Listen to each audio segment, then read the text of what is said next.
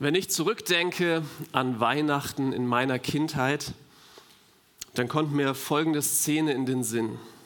Die Kerzen am Weihnachtsbaum sind angezündet. Das Wohnzimmer ist in warmes, heimeliges Kerzenlicht getaucht und leise säuselt das Weihnachtsoratorium von Bach durch die nach Tanne und Plätzchen duftende Stube. Und dann sitzt da meine Oma im Sessel und erzählt uns auswendig die komplette Weihnachtsgeschichte nach Lukas. Es begab sich aber zu der Zeit, als ein Gebot des Kaisers Augustus ausging, dass alle Welt sich schätzen ließe. Und wie sie das so zitiert, da gehen die Gedanken in diese Welt vor 2000 Jahren. Und ich bekam so ein Bild im Kopf von Maria und Josef, wie sie in einem hölzernen, gemütlichen Stall, der warm mit Heu und Stroh ausgepolstert ist, lieblich auf ihr herzliebes Jesulein blicken, das in einer Krippe liegt, die einer modernen Babywiege zum Verwechseln ähnlich sieht, und sich im warmen Kerzenschein der Stallbeleuchtung bei einer schönen Tasse Punsch von der zehnminütigen Geburt erholen. Und beim Auspacken der Geschenke von den heiligen drei Königen läuft leise stille Nacht und die ersten Schneeflocken hüllen Bethlehem in glitzerndes Weiß. Die Frage ist, trifft diese Vorstellung die Realität von damals? Oder war das erste Weihnachten vielleicht ganz anders als das, was wir uns gern so kitschig ausmalen? Sind uns diese Umstände, ne, Schnee, schöne Musik und so weiter, sind uns diese Umstände nicht irgendwie so wichtig geworden heutzutage, dass es schneit, dass wir mit den richtigen Gästen zusammen feiern, dass die Weihnachtsbeleuchtung stimmt, dass wir uns wohl und geborgen fühlen dürfen, eine gute Weihnachtspredigt hören, dass es gemütlich ist, dass das Essen schmeckt, dass schöne Weihnachtslieder gesungen werden, dass es friedlich ist, dass es Geschenke gibt und dass es uns einfach warm ums Herz wird. War das in Bethlehem damals auch so? Ihr denkt jetzt vielleicht, das ist eine rhetorische Frage, die Antwort lautet auf jeden Fall nein. Aber ich sage ja, all das war damals schon wichtig, aber anders, als wir vielleicht denken. Okay, Schnee kann ich euch leider wirklich nicht bieten in Bethlehem. Der fällt weg. Aber die anderen Elemente klingen doch auch im ersten Weihnachten irgendwie an. Nur dienen sie alle einem Zweck, nämlich dem einen Zweck, das kleine Kind zu preisen, das der Heilsbringer für die Menschheit ist.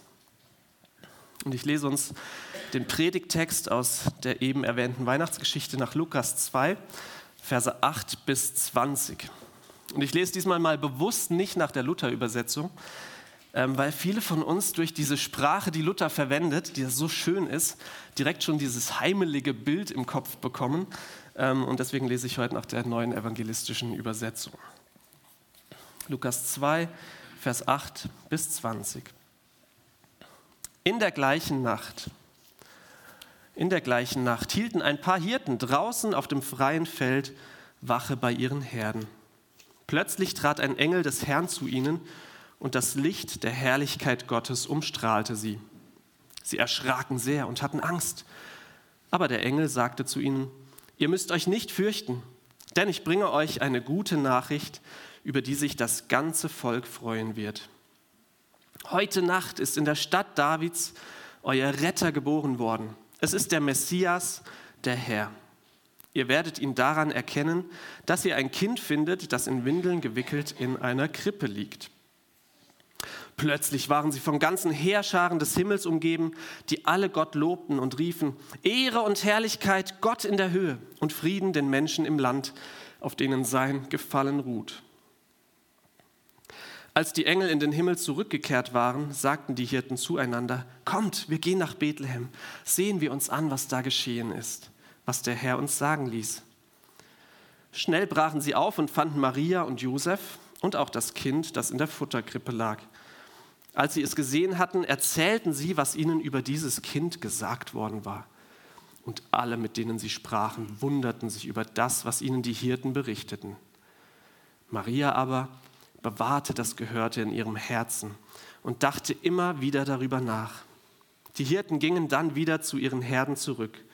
Sie priesen und lobten Gott für alles, was sie gehört und gesehen hatten. Es war genau so gewesen, wie der Engel es ihnen gesagt hatte. Wie oft habe ich diesen Text schon gehört oder gelesen? Und ich vermute, dass er auch unter ja, kirchenfernen Menschen einer der bekanntesten Bibeltexte ist. An Weihnachten geht man halt trotzdem in die Kirche. Und doch liegen hier Schätze vergraben, auf die ich nach über 30 Weihnachtsfeiern, Weihnachtsfesten bisher noch nicht gestoßen war. Und ich lade euch ein, mit mir ein bisschen zu graben.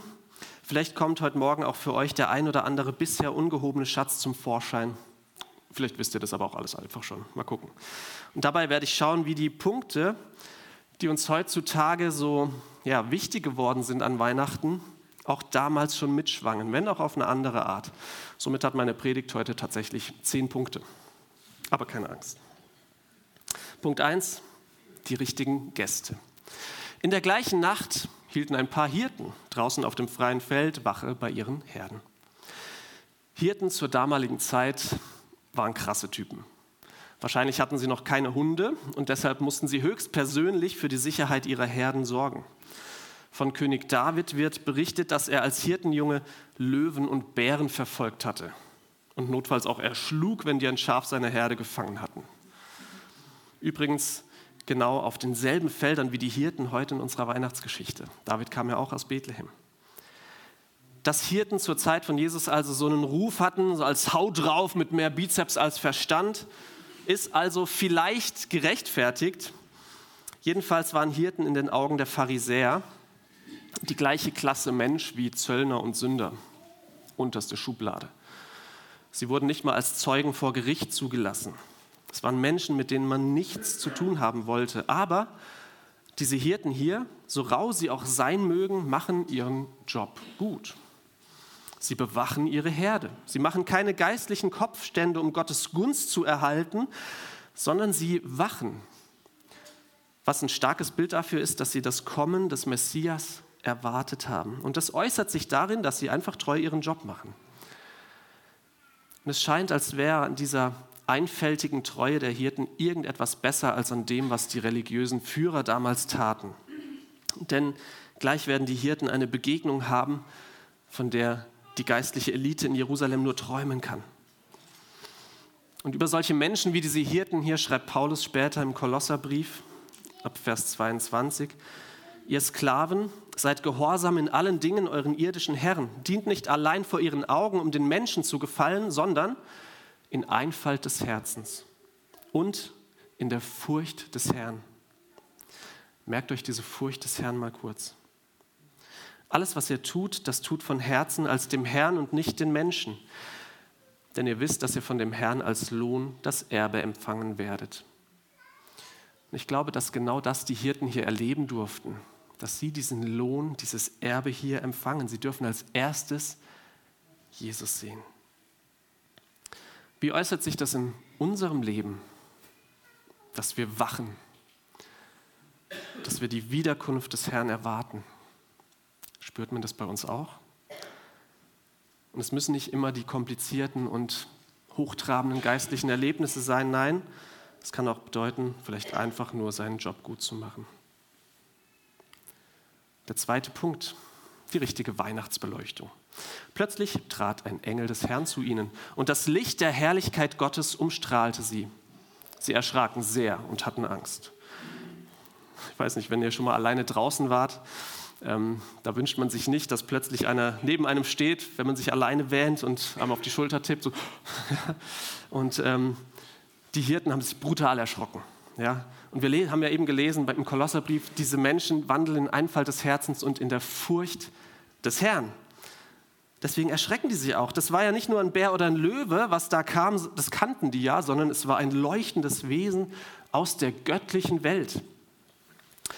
Letzte Woche hatte ich ähm, hier Band Und plötzlich haben die Lichter, diese Scheinwerfer hier angefangen zu flackern, wie wild. Das hat mich voll verrückt gemacht. Ähm, das Lichtpult hatte irgendwie einen Hänger oder sowas. Das war furchtbar für mich. Ich musste Alex sagen, Alex, mach raus. Ich habe fast einen Anfall bekommen. Und Licht ist also nicht nur schön, es kann auch ganz ungemütlich sein oder sogar beängstigend. Und diese Angst, diese Furcht, die findet sich in der Bibel fast immer, wenn ein Engel des Herrn einem Menschen begegnet. Und hier spielt mehr mit als nur das Erschrecken darüber, dass da einfach plötzlich einer steht, obwohl man sich alleine wähnt. Nein, so ein Wesen eröffnet ja den Blick in die göttliche Welt. Das heißt hier, die Herrlichkeit des Herrn umstrahlte die Engel. Und da wird einem bewusst, wie unherrlich man im Vergleich dazu ist. Das kann keiner aushalten ohne Angst. Da rechnet man mit dem Schlimmsten, dass der Engel irgendwie sowas sagt, von wegen, ich bin gekommen, um abzurechnen oder so. Ist mir eigentlich bewusst, wie verloren ich eigentlich vor Gott sein müsste? Wie gefährlich Gott mir eigentlich sein müsste? Kommt zum dritten Punkt. Wohlfühlen. Ah.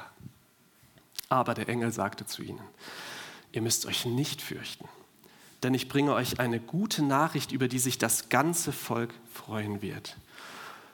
Was für eine Erleichterung muss das gewesen sein. Nach diesem Schock fiel ihnen ein Riesenstein vom Herzen und sie konnten wieder ganz unbeschwert sein und sich tatsächlich wohlfühlen in dieser Gegenwart der Herrlichkeit Gottes. Das war neu irgendwie. Wodurch war das möglich? Und der Engel erklärt es jetzt in seiner ersten Weihnachtspredigt. Heute Nacht ist in der Stadt Davids euer Retter geboren worden. Er ist Christus, der Herr. Der Engel hat also eine gute Nachricht, ein Euangelion, Evangelium. Wörtlich sagt er zu den Hirten, ich evangelisiere euch. Heute Nachmittag wird wieder eine Gruppe aus der Gemeinde ähm, auf die Straße gehen zum Evangelisieren. Und ich finde es so schön, wie Timo das immer ausdrückt. Er sagt, äh, er bringt den Menschen die beste Botschaft der Welt. Und das tut der Engel hier bei den Hirten. Damals warteten die Juden auf den Erlöser, den Gott schon im Alten Testament angekündigt hatte. Und das war für sie das Großartigste, was sie sich vorstellen konnten, was passieren würde. Und der Engel kommt jetzt mit dieser Botschaft. Er sagt drei Dinge. Erstens, dass heute in der Stadt Davids ein Retter geboren wurde. Soweit, so gut. Retter hat es in Israels Geschichte immer wieder gegeben. Ähm, zum Beispiel die Richter wurden auch als Retter bezeichnet. Oder auch Mose. Aber endgültige Rettung konnten die alle nicht bringen. Ähm, bei den Richtern zum Beispiel, immer wenn ein Richter kam, ging es mit dem Volk bergauf.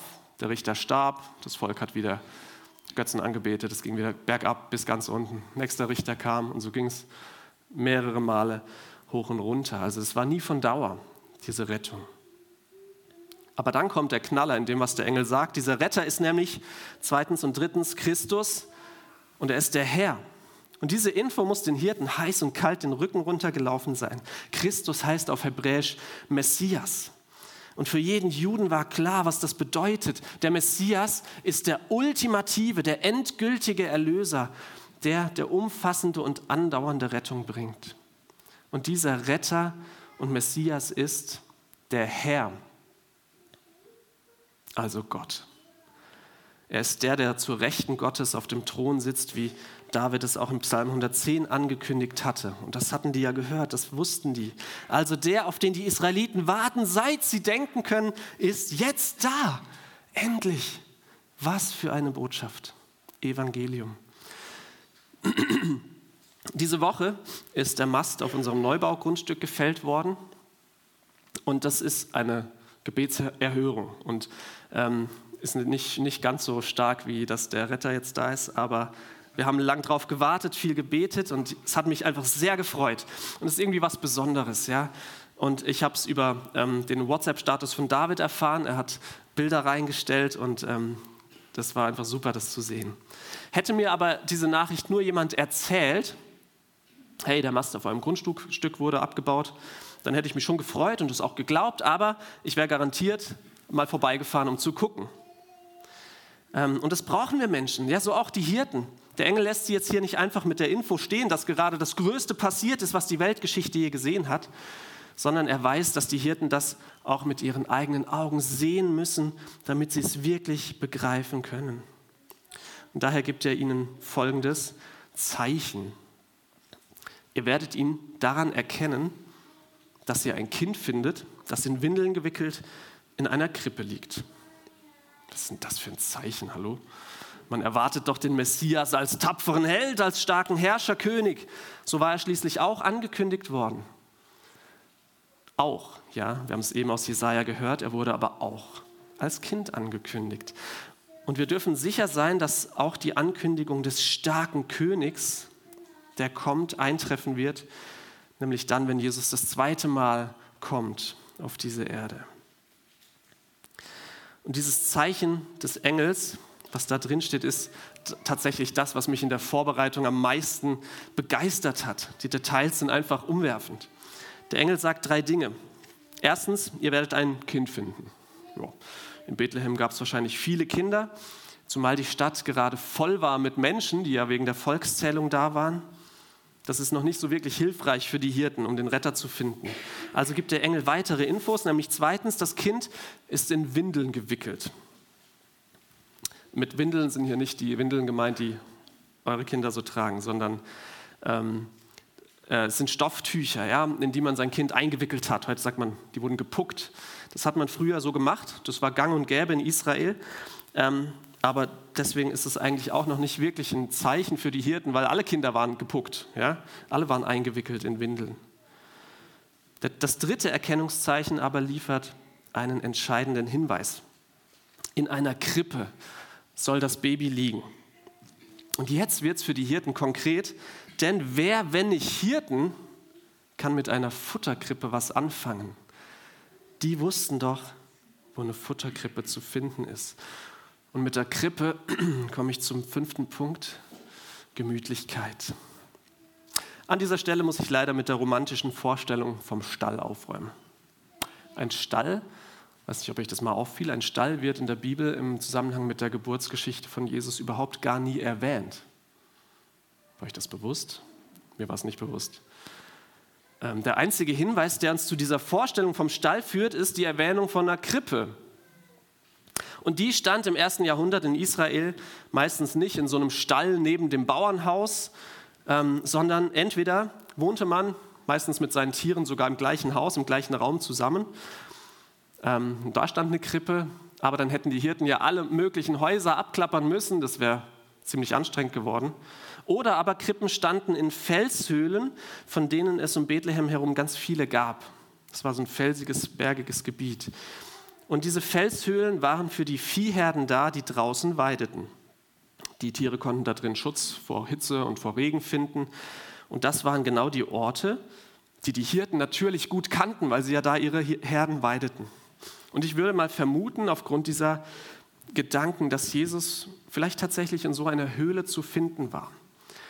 Und hier seht ihr so eine Höhle, wie die ausgesehen haben könnte. Ähm, schön. genau. Ich weiß nicht, ob ihr die Krippe seht. Also ich habe keine Ahnung, wo die Krippe hier ist. Aber ähm, ich weiß auch nicht, ob da eine Holzkrippe drin stand. Aber es könnte zum Beispiel gut sein, dass da hinten diese, dieses Loch in der Wand die Krippe war. Also man hat dann einfach in den Fels rein so den Fels so ein bisschen ausgehackt und vorne dran noch aus Lehm so einen Vorsprung gemacht, dass man da halt dann wie so einen Trog hatte. Das wäre jetzt kein, kein so gemütliche, keine gemütliche Krippe, nicht so ein Ikea Babybett Kiefer Natur, ähm, wie man sich das so vorstellt, sondern eher hart. Aber egal, egal woraus die Krippe war, es spielt auch nicht so die große Rolle, aber habt ihr schon mal drüber nachgedacht, warum Jesus in der Krippe lag also ich meine jetzt nicht nur, weil Josef der Arm lahm wurde und er ihn einfach mal ablegen musste, sondern den echten Grund. Und damit komme ich zu Punkt 6, richtig gutes Essen. Eine Krippe ist normalerweise das, woraus Tiere essen. Da liegt Futter drin. Ja, denk mal drüber nach. Warum lachst du? Denk mal drüber nach. Jesus sagt ja von sich selbst, ich bin das Brot des Lebens.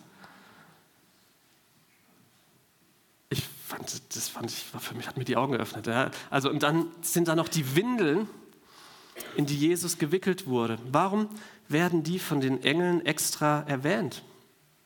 Eben, es war ja irgendwie, wie gesagt, nichts Besonderes, dass ein Kind in Windeln gewickelt war.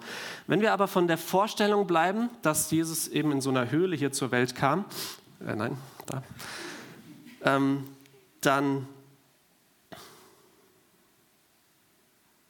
genau, gibt es eine ganz interessante Möglichkeit, was es mit diesen Windeln auf sich haben könnte. Und zwar gab es in solchen Stallhöhlen kleine Nischen, ja, man sieht da auch so, so, Löcher da oben vielleicht, keine Ahnung. Und in diesen Nischen, da wurden Stoffstreifen aufbewahrt. Denn ihr wisst es auch von ähm, Jesu Grablegung, auch Gräber waren damals solche Höhlen. Ja? Also hat man dort Stoffstreifen aufbewahrt. Und wenn jetzt in Bethlehem jemand starb, dann wurde er vor die Stadt in so eine Höhle gebracht, mit Stoffstreifen eingewickelt und dann begraben. Und es ist gut möglich, dass Maria und Josef Jesus in solche Streifen eingewickelt hatten, weil die da eben in der Höhle vorrätig waren und sie nichts anderes hatten. Was ist denn das für eine starke Symbolik? Zu Beginn seines Erdenlebens erhält Jesus die Behandlung eines Toten. Denn er ist tatsächlich geboren, um zu sterben. Und das wird von Anfang an deutlich. Und ich muss es einfach nochmal uns vor Augen malen. Das Brot des Lebens, Essen, liegt in einer Futterkrippe, gewickelt in Leichenbinden.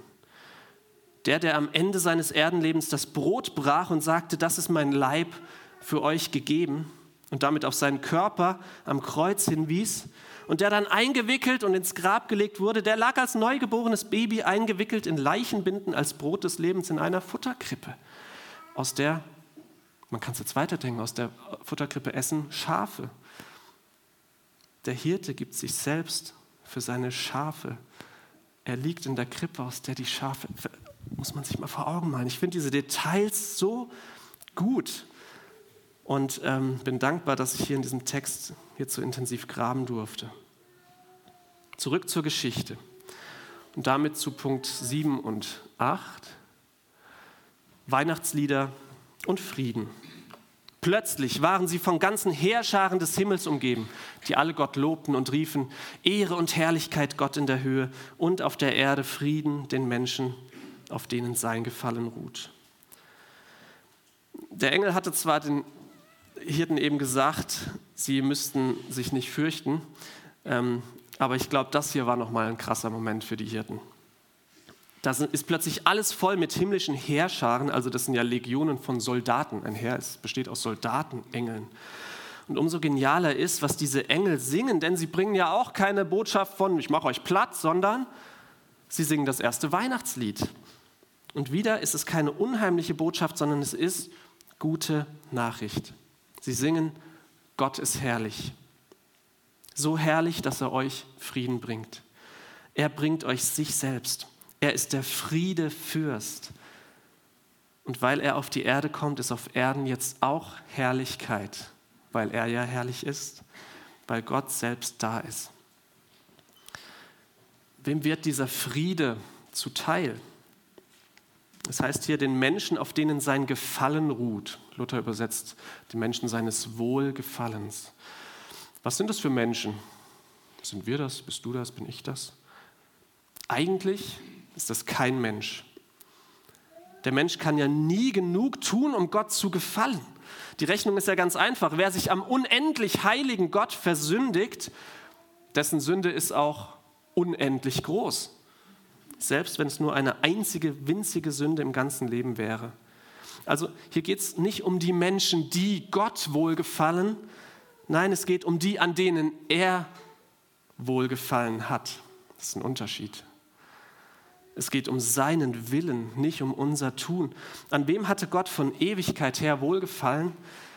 Es ist Jesus. An Jesus, Teil der dreieinen Gottheit. Und dieser Jesus, an dem Gott wohlgefallen hat, er wird jetzt Mensch. Man könnte fast sagen, dass die, ich nenne es mal Gattung Mensch, nun nicht mehr in ihrer Gesamtheit verloren ist und sündig und verdammt. Nein, sondern da ist jetzt dieser eine Mensch gewordene Gottessohn, an dem Gott wohlgefallen hat und wegen dem jetzt der Fluch der Menschheit durchbrochen ist. Gott hat Wohlgefallen an den Menschen. Nicht, weil sie sich das verdient haben, sondern weil Gott es ihnen schenkt. Punkt 9. Und das ist so groß und wunderbar, ich kann es euch gar nicht richtig erklären. Aber es ist genial. Und das wollen sich die Hirten schleunigst anschauen. Und dort im Stall angekommen, also in der Höhle, sehen sie es mit eigenen Augen und erzählen den Anwesenden davon. Es war ihnen nämlich genau so gesagt worden, wie sie es jetzt sehen. Und Maria, Punkt 10, ihr wird warm ums Herz. Maria aber bewahrte das Gehörte in ihrem Herzen und dachte immer wieder darüber nach. Und es wirkt, als würde Maria noch eine Weile brauchen, um zu begreifen, was ihr da widerfahren ist, wen sie da gerade zur Welt gebracht hat. Sie wird noch eine Weile brauchen, um zu begreifen, dass die Ankündigung des Engels, der neun Monate vorher bei ihr gewesen war, jetzt tatsächlich wahr geworden ist. Und ich glaube, dass sich hier dieser Vers über Maria nicht nur auf die Nacht der Geburt beschränkt, sondern ich glaube, dass der ihr ganzes Leben beschreibt. Wie müssen ihr denn die Augen aufgegangen sein, als ihr Sohn 30 Jahre später sagte, er sei das Brot des Lebens? Als er in Leichentücher, äh, Leichentücher eingewickelt wurde, in eine Grabhöhle gelegt wurde. Da kam ihr die Nacht der Geburt und das, was die Hirten berichteten, vielleicht noch mal ins Gedächtnis. Und das Zeugnis, was die Hirten ihr hier sagten, das half ihr über die Jahre hinweg immer tiefer zu verstehen, was in dieser heiligen Nacht eigentlich passiert war. Und ich glaube, wie Maria hilft es auch uns, dass wir jedes Jahr aufs Neue uns erinnern und Advent und Weihnachten feiern. Und vielleicht denkst du auch du in den nächsten Wochen mal an Jesus und vielleicht verstehst auch du seine große Liebe immer besser, so wie Maria, wenn dir mal warm ums Herz ist. Wenn du Geschenke bekommst oder verschenkst. Wenn du für Frieden betest. Wenn du ein Weihnachtslied singst. Wenn du etwas Gutes isst. Du es dir gemütlich machst. Du eine Predigt hörst. Du dich wohlfühlst du ein Licht anmachst, du Gemeinschaft hast oder auch wenn es einfach nur schneit. Ich möchte beten.